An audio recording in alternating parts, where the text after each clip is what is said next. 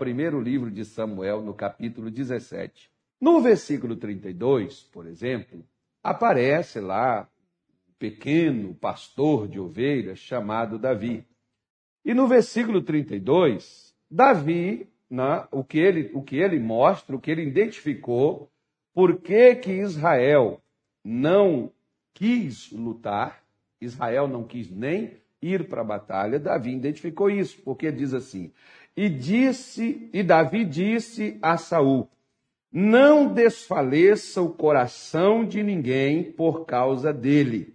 Teu servo irá e pelejará contra este filisteu. Então veja bem que Davi identificou qual era o problema. O problema não era a grandeza do inimigo.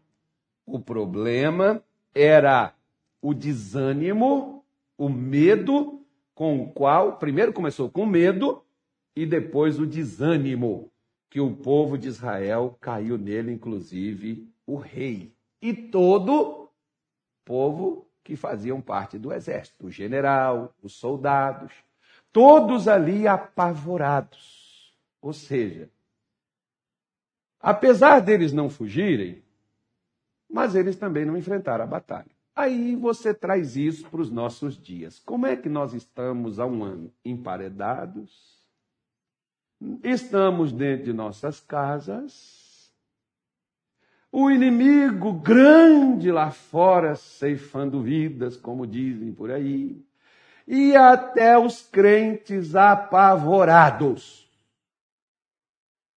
Cuidado, irmão, estou orando por você. Que o Senhor te dê livramento. E às vezes, as nossas, tudo bem, nós temos que nos cuidar? Claro que sim. Mas nós precisamos duas coisas urgentemente fazermos. A primeira dela é deixar de ser frouxo, medroso. A segunda dela é deixar que o desânimo vá para quem quiser recebê-lo. É não deixar o seu coração desanimar com aquilo que você está vendo, que você está presenciando. Porque muitos, por exemplo, eles estão presenciando muitas coisas. Eles estão vendo dificuldades baterem às suas portas.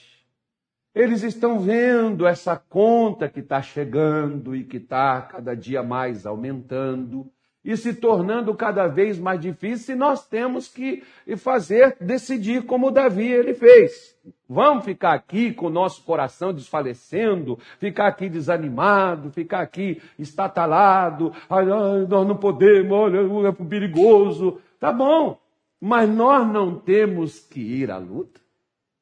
Nós não temos que enfrentar o inimigo, nós temos que ficar só escutando, vendo, assistindo, e amedrontados, acuados, escondidos, e dentro de nossas casas sem nada a fazer?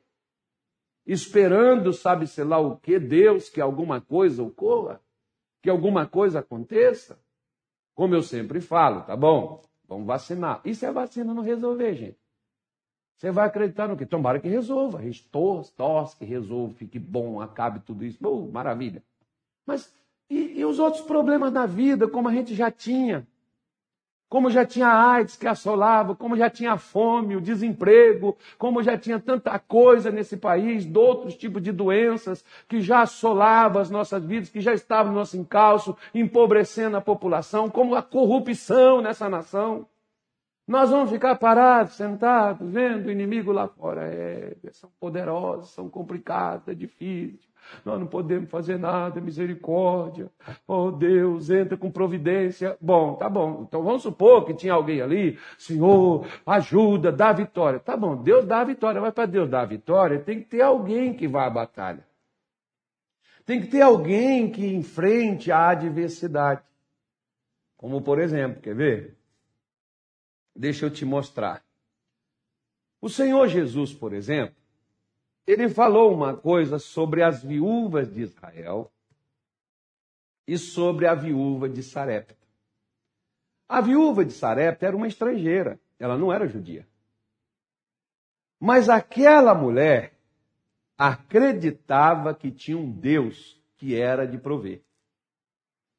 Um Deus que interferiria sim na terra, no mundo, na vida das pessoas que recorressem a ele. E o que, que aquela mulher fez? Você acha que Deus mandou o profeta Elias para lá só porque ela estava viúva? Não, Jesus deu exemplo.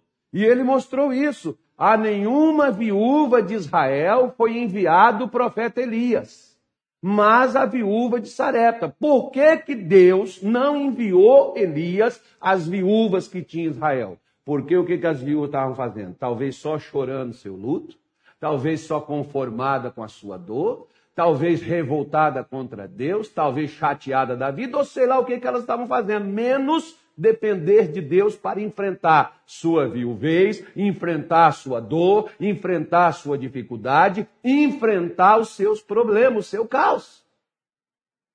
Elas nada fizeram para que Deus enviasse o profeta a elas.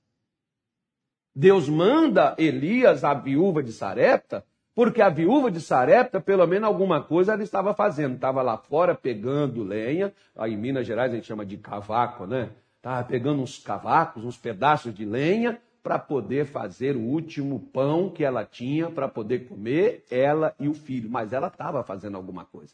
Ela não estava dentro de sua casa esperando que a, o, o céu mandasse pão para ela. Ela estava fazendo algo para mudar aquela situação para superar aquilo. Por que, que Deus mandou o profeta a ela? Por que, que ele não manda as viúvas de Israel? Porque certamente as viúvas de Israel estavam como o exército aqui diante da batalha contra Golias. O problema, minha senhora, meu senhor, tá? Compartilho da sua dor, sinto muito suas perdas, sinto muito. A gente perde amigos, a gente perde pessoas, né? a gente perde gente da família, mas nós não podemos ficar lambendo a nossa dor, nós temos que levantar, nós temos que nos posicionar, porque senão não é só aquilo que você perdeu que, você, que vai acontecer contigo, você vai perder outras coisas e pode até mesmo você. Porque se Saul ou se o exército, se ninguém de Deus superasse e vencesse, não era só o exército que seria dominado, seria destruído, que seria aprisionado e vencido pelos filisteus. Era todo Israel. Uma nação inteira seria escravizada. O que Satanás está fazendo hoje não é só com essas pessoas aí que estão sendo afetadas, que essas pessoas que estão sofrendo com essa crise, com essa situação toda. Ele está colocando tudo numa nação sozinha. E se nós não fizermos nada, o que vai sobrar para os nossos filhos, para os nossos netos, para os nossos descendentes? O que, que vai ficar aí? Nós vamos ficar observando o tamanho, não, mas nós não, nós não conseguimos, mas nós temos um Deus que consegue. Nós temos um Deus que pode, porque aqui, por exemplo, Saul disse assim, olha, versículo 33, diz assim: "Porém Saul disse a Davi: Contra este filisteu não poderás ir para pelejar com ele, pois tu ainda és moço, e ele homem de guerra desde sua mocidade. Então, olha só que você às vezes encontra gente que está no meio do povo de Deus, mas de Deus não está te falando nada.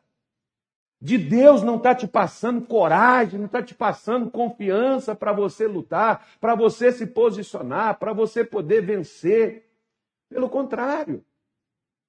Não, olha, cuidado, porque isso é muito perigoso. Olha, várias pessoas, não, olha, te amedrontando, te apavorando, fazendo você recuar, fazendo você desistir, fazendo você deixar de lutar por aquilo que você acredita, por aquilo que Deus pode fazer na sua vida, porque nós temos as promessas de Deus, mas se nós não fizermos nada com elas, elas não se cumprirão por si.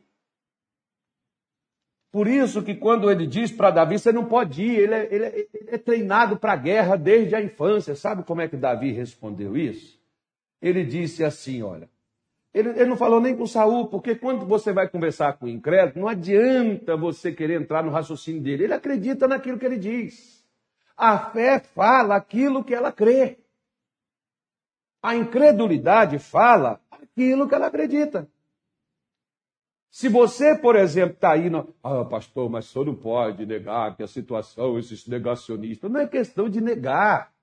A questão, meu amigo, é que o mundo nunca foi fácil desde que Satanás entrou nele. Quando não é uma coisa, é outra. Quando não é um problema, é outro. E às vezes uns problemas mais graves do que os outros. Mas nós não temos que nos sentir apavorados, acuados e desistir de enfrentar aquilo que é colocado e proposto na nossa frente. Nós podemos fazer a história e ser lembrado na história como alguém que fez alguma coisa. Não como aqueles que correram para dentro de suas casas, se esconderam para esperar as coisas melhorarem, para voltar para pegar o despojo. Não, nós temos que ser aquele que saqueia o inimigo, aquele que enfrenta o adversário. Satanás tem que encontrar oposição, não é conformismo, não é aceitação, não é medo, não é gente apavorada. Satanás tem que encontrar é crente que levanta a cabeça. Perdi essa aqui, mas vou vencer ali. Caí aqui, mas vou levantar colar. Eu não vou ficar aqui prostrado. Eu não vou ficar aqui contemplando. É melhor você ir lá vencer a adversidade do que você ficar esperando ela ir na sua casa te buscar. Porque pode ter toda certeza que se Golias não fosse vencido, o exército das, do, do, dos filisteus não se ausentaria dali, entraria em cada barraca, mataria cada, mataria o rei, mataria o comandante, mataria o general, mataria todos os soldados e saquearia o que Israel tinha de comida, o que Israel tinha de bens, e, e, e, e iria até Jerusalém, até a cidade de Israel, saquearia tudo, dominaria tudo e governaria tudo. Você quer que o diabo faça isso? Porque você dá uma unha para Satanás, ele quer seu dedo. Você dá o seu dedo, ele quer sua mão. Você dá a sua mão, ele quer seu braço. Você dá seu braço, ele quer seu tronco. Você dá o tronco, ele quer suas pernas. Porque ele quer todo o seu corpo apodrecendo. Ele quer você em cima de uma cama. Ele quer você aí escondido dentro de um quarto, né, no escuro, aí chorando e lamentando as suas dores, lamentando suas dificuldades, lamentando, né, tanto pastor, é difícil, é complicado. É sim, claro que é. Era complicado demais, mas olha o que, que Davi diz aqui, olha, quer ver? O versículo 47, Davi diz assim, olha, e saberá toda esta congregação que o Senhor salva, não com espada, nem com lança, porque do Senhor é a guerra, e ele vos entregará na nossa mão. Então, olha o que, que Davi fala para o próprio Golias. Ele não respondeu para Saul. Para Saul, ele disse assim: ó, eu pastoreava as ovelhas de meu pai, vi um urso, eu matei. Eu pastoreava, porque às vezes quando você dá seu testemunho, e quando você fala das dificuldades que você venceu, tem gente que fala assim, ah, está falando isso aí é só para animar. Eu me lembro, por exemplo, de uma pessoa que às vezes eu contava, e é bom você contar o que Deus fez na sua vida. Aí a pessoa virou para mim e falou, pastor, você só está falando isso para me animar. Eu falei, de certo modo, sim. Mas eu não estou falando só para te animar, eu estou falando para dizer a você que eu era um fracassado igual você. Eu era um derrotado sem perspectiva, igual você está. Eu era assim. Mas eu acreditei nesse Deus. Eu criei no que me disseram. Eu acreditei no que me falaram. E sabe o que, que eu fiz? Eu venci, estou aqui hoje para ajudar você e você vai vencer também. Só que quando você fala para as pessoas, como Davi diz aqui, ó, vê o urso eu matei, vê o leão eu matei, aí o Saúl diz assim, ó, então vou fazer o seguinte, vai com as minhas armaduras aqui, veste as minhas coisas aqui. Bom, se o problema era as armaduras de Saul, por que, que ele não foi enfrentar Golias? Se as armaduras protegiam. O problema não era as armas. O problema era quem estava indo com quem. Porque Deus só entra nas guerras que você entra com Ele. Se você não entra, Deus não vai entrar em guerra nenhuma, não. Por quê? Quantas vezes eu orei, chorei diante de Deus, pedindo assim, Senhor, naquele hospital, põe a sua mão. Um dia Jesus virou para mim e falou: Cara, você quer realmente que eu coloque as mãos nas pessoas naquele hospital que você tanto ora, que você tanto pede para mim? Ah, eu quero, Senhor. Ele disse: Então vai lá e põe as suas mãos sobre elas. E ore. Vá lá. Por que você não vai? Por que, que você me pede? Parece que tem gente que eles querem manipular Deus. Eles querem controlar. Tem pessoas, pastor, por que, que Deus não atende a minha oração? Porque de repente você está querendo manipular Deus com a sua oração, ao invés de você fazer o que Deus te mandou fazer, que nem precisaria oração. Você viu Davi orando aqui? Davi não orou, porque em oração Davi já vivia. Davi não orou para poder Deus, Senhor, derruba o Golias. Não, Davi foi lá no ribeiro, pegou cinco pedras. Davi foi lá, pegou seu alforge. Davi foi lá para frente da batalha, girou seu alforge, botou a pedra nele, girou e lançou na cabeça do filisteu. Deus pode até ter ajudado aquela pedra a pegar uma velocidade, pode, mas quem tinha que jogar era Davi. O que você está fazendo com as pedras que Deus te deu? Que são as promessas, as palavras, as declarações de Deus. Davi acreditou que Deus tinha um destino para a nação de Israel e que Davi fazia parte daquele destino. E que Davi podia ser lembrado na, na, na história daquela nação como alguém que deu a Israel um grande livramento naquele dia. E por isso é que quando Davi retornava das suas batalhas, as mulheres cantavam dizendo: Saul matou milhares, Davi, porém, dez milhares porque Davi levava as guerras a sério, porque ele sabia que estava guerreando as guerras do Senhor, não eram suas guerras próprias. Não eram suas guerras particulares, mas as guerras de Deus. Por isso, minha senhora, meu senhor, quer ver só uma coisa? Eu estava pensando, tem gente que diz assim, pastor, eu sou órfão, pastor, eu não tenho pai, eu não tenho ninguém. Aí eu estava até perguntando a Deus, o que, que eu falo para os órfãos, por exemplo? Aí Deus disse assim, você lembra de Jefté? Jefté era filho de uma prostituta. Ele foi tirado da vida de sua mãe, então praticamente a gente não sabe se a mãe dele morreu, se a mãe dele estava viva. A gente só sabe que ela não, não criou ele. Ele foi levado para casa de seu pai. Mas na casa de seu pai, o que que os seus irmãos fazem? Expulsam o Jefté daquela casa, põe ele para fora. Ai, tá vendo, Senhor? Olha aqui, eu que queria, olha, minha mãe, a prostituta, a vadia, a vagabunda, não quer saber de nada, não me ajudou. Meu pai podia me defender, não me defendeu. Meus, meus irmãos, por parte de pai, poderia me respeitar, me respeitou, mandou para fora de casa. Sabe o que Jefté fez? Sabe o que, que ele fez? Ele ficou lá chorando, lamentando suas perdas e lambendo suas feridas. Ele confiou em Deus. Sabe o que, que os irmãos de Jefté depois foi fazer? Venha nos defender, porque os inimigos bateram a nossa porta e nós não sabemos como lutar. Pois é, Jefté aprendeu que quando você não tem quem te defenda, há um Deus no céu que é sua autodefesa. Por isso que esse homem chamado Davi disse assim: O Senhor é a minha autodefesa. Você não tem. Ô, ô, ô querida, ô minha senhora, meu senhor, ô rapaz, você está órfão? Moça, você é? É, ok. Mas seu Deus, seu pai então pode ter morrido, sua mãe pode ter morrido, mas seu Deus está vivo. Ô mulher, seu marido morreu, você é viúva, morreu?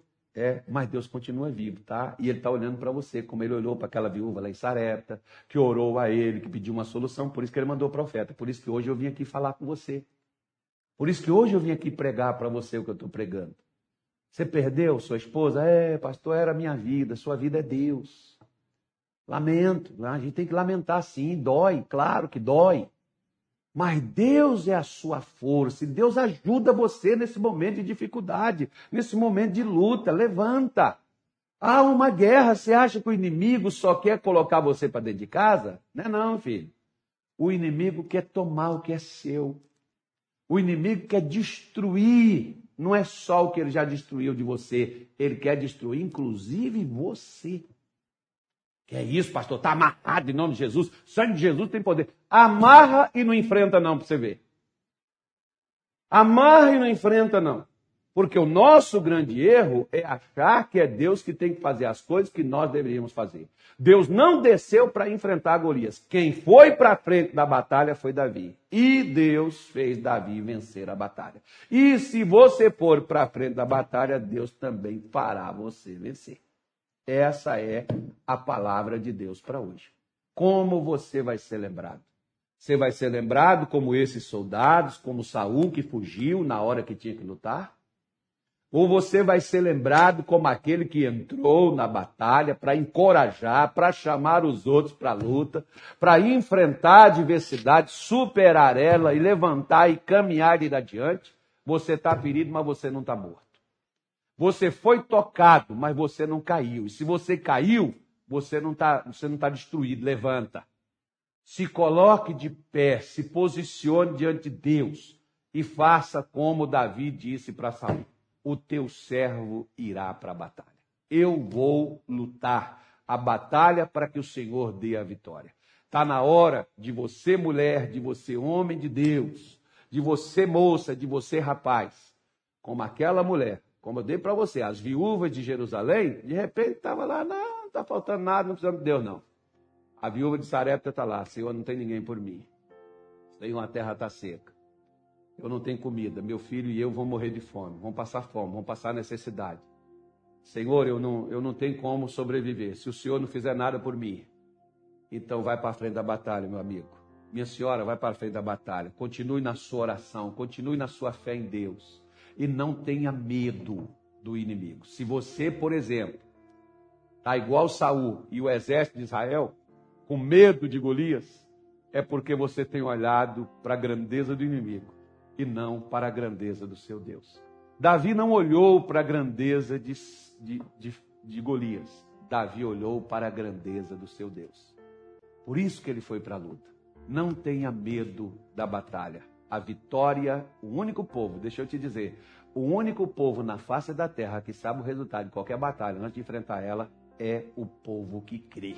Não vou falar que é o povo de Deus, não. Tem um monte de Deus, um monte de povo de Deus incrédulo. É o povo que crê é as pessoas que creem em Deus. São essas que sabem que o resultado de toda batalha é vitória.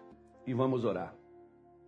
Querido Pai Celestial, obrigado por este dia de hoje.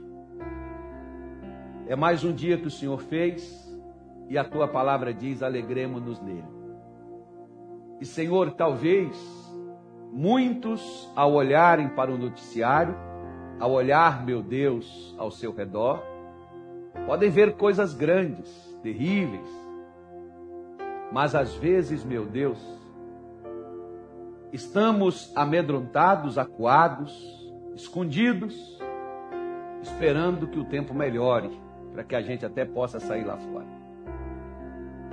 Mas, por causa do pavor, do medo, porque às vezes, Senhor, embora muitos são chamados para o céu, eles têm medo da morte. E eles prezam tanto pela vida, que é como Satanás disse para Jó: pele por pele, dente por dente. Tudo que o homem tem, ele dará pela sua vida. Porque às vezes as pessoas estão tão apegadas à vida, e às vezes uma vida tão miserável, mas elas estão grudadas a elas, ó Deus. E às vezes, Senhor, mesmo para viver uma vida medíocre, mas preferem viver. Por isso que quando na Babilônia, Nabucodonosor esquentou a fornalha e mandou que Azarias, Misael e Ananias se curvassem, dobrassem, eles não quiseram, porque eles não faziam caso de viver ou não. Não é que eles estava orando para serem livres daquela fornalha. Pois tanto faz, Senhor, morrer e estar contigo era melhor do que estar vivo. Mas nós não. É melhor viver do que ir para o Senhor. Então nós não queremos ir, nós temos, nós temos medo, nós tememos. É um inimigo tão grande. E a gente vê tantas pessoas apavoradas. Tantas pessoas que às vezes até choram, meu Deus. O medo de pegar essa coisa e dessa coisa desenvolver e dessa coisa morrer. E é por isso, Senhor, que infelizmente nós estamos vendo a sepultura se abrir, porque as pessoas apavoradas estão descendo nela. Senhor, mas há um povo cujo coração está firme e que não teme nem a morte ou quem a ela pertencer, mas um povo que acredita, meu Deus, nas suas promessas, porque na cabeça de Saul, como na cabeça do comandante do exército, qualquer soldado de Israel que enfrentasse Golias iria morrer. Meu Deus, mas quando Davi se posicionou e enfrentou Golias, Golias caiu. Quando seu povo acreditar no seu coração que o Senhor dará a vitória, e enfrentar as suas adversidades, eles verão o Senhor abrir caminho no ermo Eles verão o Senhor tirar água no deserto. Eles verão o Senhor abrir mares. Eles verão o Senhor repreender Satanás. Eles verão o Senhor levantar paralíticos. Eles verão o Senhor ressuscitar mortos. Eles verão o que o Senhor é capaz de fazer. Por isso, meu Deus, é que nós oramos para que o Senhor desperte neste país e desperte, meu Deus, no coração destas pessoas um povo que não só ouve falar de ti. Um povo que está cheio, meu Deus, de tanta conveniência, que está cheio de tanto seminário, mas está vazio de coragem. Um povo covarde. Um povo que está cheio de teologia, mas sem nenhuma ousadia. E o que nós precisamos, ó Deus, é de gente ousada, de gente que, que não tem medo de enfrentar as adversidades da vida mesmo ferido, sabendo que pode chegar na linha de chegada. Por isso, Senhor Jesus, eu estou orando por aqueles que, mesmo, Senhor, mesmo feridos, mesmo atacados, mesmo acuados, mesmo, meu Deus, desprezados, mesmo, Senhor, desacreditados, mas a tua palavra diz que o Senhor usa as coisas loucas deste mundo para confundir as sábias. E é esse povo fraco que muitos dizem que somos. É esse povo, meu Deus, medíocre, que muitos nos chamam. É esse povo que vai trazer a vitória nesta pátria. É esse povo que vai trazer a vitória, meu Deus, nesta nação. Por isso nós estamos nos posicionando no dia de hoje e dizendo: Senhor, o teu servo irá. E toda esta congregação saberá que há Deus um Deus que salva não é com espada, um Deus que salva não é com coraça, não é com armadura, mas um Deus que salva com seu poder, porque dele é a guerra. Porque quando o seu povo entra na guerra, o Senhor está com eles na batalha. Todas as vezes foi assim na história e não será diferente desta vez. Em nome de Jesus, nós nos posicionamos, ó Deus contra todo o mal e oramos, seguindo na nossa oração de combate, enfrentando, meu Deus, o espírito do medo, da síndrome do pânico, da ansiedade, em nome de Jesus, da doença, da enfermidade, da miséria, nós estamos enfrentando o espírito, meu Deus, das trevas, de toda obra maligna, da mentira, do engano, da corrupção, da imoralidade, da loucura. No nome de Jesus, nós estamos determinando que caia por terra espíritos que têm assombrado essa nação, até mesmo a igreja. Em nome de Jesus, eu estou determinando, eu estou ordenando, vai embora. Eu sei quem é você.